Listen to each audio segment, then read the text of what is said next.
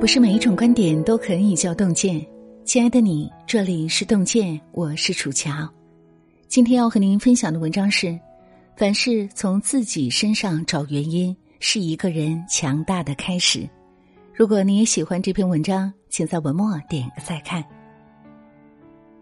法学教授罗翔谈过一件往事：上大学的时候，他特别讨厌他的上铺，因为这个舍友睡觉总是翻来覆去的。而且呼噜声阵阵，吵得他不得安宁，因此他心里产生了不少恶毒的想法。但他后来才发现，自己才是宿舍呼噜声最大的人。他的上铺之所以辗转反侧，只是被他的鼾声吵得睡不着觉，但是又不好意思叫醒他。就如罗翔所说：“道德判断永远要先己后人，愚昧的人。”永远喜欢从别人身上找原因，真正成熟的人关心自省，对自己多一分审视，对他人少一分苛责。顾长卫执导的电影《立春》里，心高气傲的黄四宝一门心思想考美院，却连年落榜。年近三十的他还没有一份正经工作，整天待在家里啃老，心情一不好就喝得醉醺醺，还自诩是艺术家的清高。直到第六次落榜，他依然没检讨过自己，逢人就抱怨老天爷故意作弄自己怀才不遇，甚至会埋怨母亲没能给自己好的出身。反倒是表哥周瑜早就看明白了，他心比天高，却好吃懒做，一针见血的指出，整天怪这个怪那个，我看最该怪的就是他自己。怨天者无志。怨人者心穷。一个人最大的悲哀，不是身上有毛病，而是不自知有毛病。作家金维纯早年曾有一段颇为惨痛的经历。那时候，他带着满腔热情创业做商业周刊，谁料想杂志刚办了一年，就遭受了严重的经济危机。公司耗费大量的人力财力出版的杂志，却无人问津。最后入不敷出，只能不断的借债还债。有资源有才华，可为什么杂志就是卖不出去呢？向外寻求原因无果后，金维纯便朝内剖析自己的问题。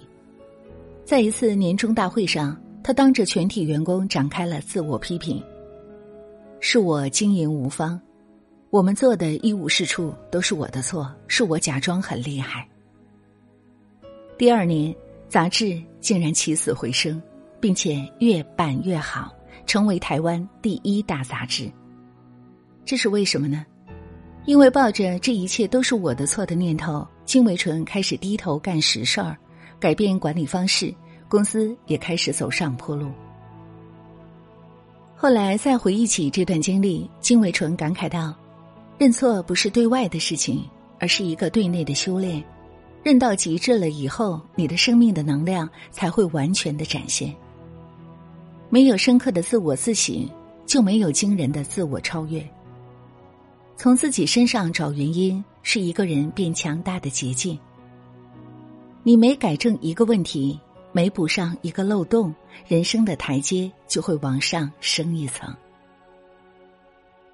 看到了一张颇有寓意的图片，反省是一面镜子。也是一把尺子，照出自己的瑕疵，量出真实的自己。有一回，季羡林受邀外出讲课，出门前想起还没给君子兰浇水，便嘱咐保姆帮着浇水。没想到，等他回家时，发现君子兰死了。询问之下才得知，保姆给君子兰浇完水后，瞧见窗外阳光正好，特意把君子兰搬到太阳底下。可他却不知道。君子兰喜凉爽，惧高温。心爱的君子兰死了，季羡林感到很难过，保姆一时间也有些手足无措。恰好季羡林的儿子季承来探望父亲，知道此事后便想说保姆几句，季老却摆手为保姆说话，还反过来安慰了他一番。季老给儿子解释说，这件事儿确实不怪他，责任在我。他人犯错常有己过，我明明知道阿姨不懂得怎样照顾君子兰，可还是把这件事儿交给了他，你说这是不是我的错？责人先问己，恕己先恕人，是刻在骨子里的修养。《周易》葛卦里有一个词叫“君子豹变”，意思是君子像豹一样出生丑陋，但是经过修炼，最终像矫健美丽的成年豹子一样，成为一个有品质的人。曾子一直秉持内省慎独，每天都要叩问自己来正己修心，后世尊其为宗圣。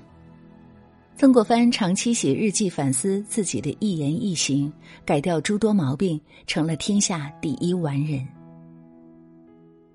内求是一个人最深的修行。每个人都是一块璞玉，自我建造，一寸寸雕琢，去杂质，留精华，然后。温润有光。明代江阴有个大户望族，族长人称夏翁。有一天，他乘船过江，有个人往他的船上泼粪，夏翁盛怒之下，让人把他抓去见官。但是夏翁转念一想，为何有人无缘无故的对自己泼粪呢？于是他找来管家询问，原来这人在夏家借的钱。夏家几次催要，催得太紧，才让他做出这样的事来。夏翁知道后，宽恕了这个人，并告诫下人不要再去催债，等他有钱了再说。此人也与夏家冰释前嫌，重新建立了良好的关系。人与人的关系之所以陷入困境，往往是因为我们只盯着对方的问题，而对自身的缺陷视若无睹。别人冷眼相待时，先想下自己的刺是否扎伤了别人；别人蛮不讲理时，先思索下自己做事是否合乎情理。用一只眼睛看别人，留一只来审视自己。管理培训家张义武曾经在院子里种了许多竹子，在他眼中，竹子是提升房子格调的上佳之选。可刚种上没几天，邻居上门来找他。指责道：“你这竹子到时候穿墙而过到我们家来，不就麻烦了？”张义武很纳闷的说：“竹子即便生长过去，也是增添了一份雅气，怎么会麻烦呢？”可邻居却不以为然：“我是做生意的，你的竹子是空心儿的，不吉利。”听到这样的理由，他有些无语，但稍作思考后，他还是挖去了院子里的竹子。身边的朋友打抱不平说：“你在你家种竹子，他来提抗议，本来就不合理。而且种竹子花那么多钱，你就这么挖掉，太亏了吧？”可张义武却笑着回答：“我想了想，同一棵竹子，你认为是节节高，可别人觉得他对做生意不利。从人家角度看，并没有什么问题。而且，如果对方心里一直膈应。”邻里关系就会不和谐，所以为了大家都舒服，一定要挖。这世上多少关系都伤于自我立场，而成于换位体谅。与人相处，从自己身上找原因，是一种和谐的处事观。每个人心中的尺子，当用于量己，而非量人。有位心理学家把人的价值观分为两类。一类叫弱势价值观，一类叫强势价值观。两者最大的区别就是，弱势价值观遇事问凭什么，喜欢向外归因；而强势价值观却习惯于问自己为什么，善于向内求因。人与人之间的差距也由此而产生。凡事归咎于外因，在抱怨中消耗自己，困于樊笼。而凡是从自己身上求因的人，不断成长，越来越强。点个再看，与朋友们共勉。你赞同今天文章的观点吗？欢迎大家在留言区和我们共同分享。让我们相约明天，愿洞见的声音伴随您的每一个夜晚。我是楚乔，感谢您的收听，祝愿各位晚安，幸福。谁改变了我的世界？没有方向，没有日夜。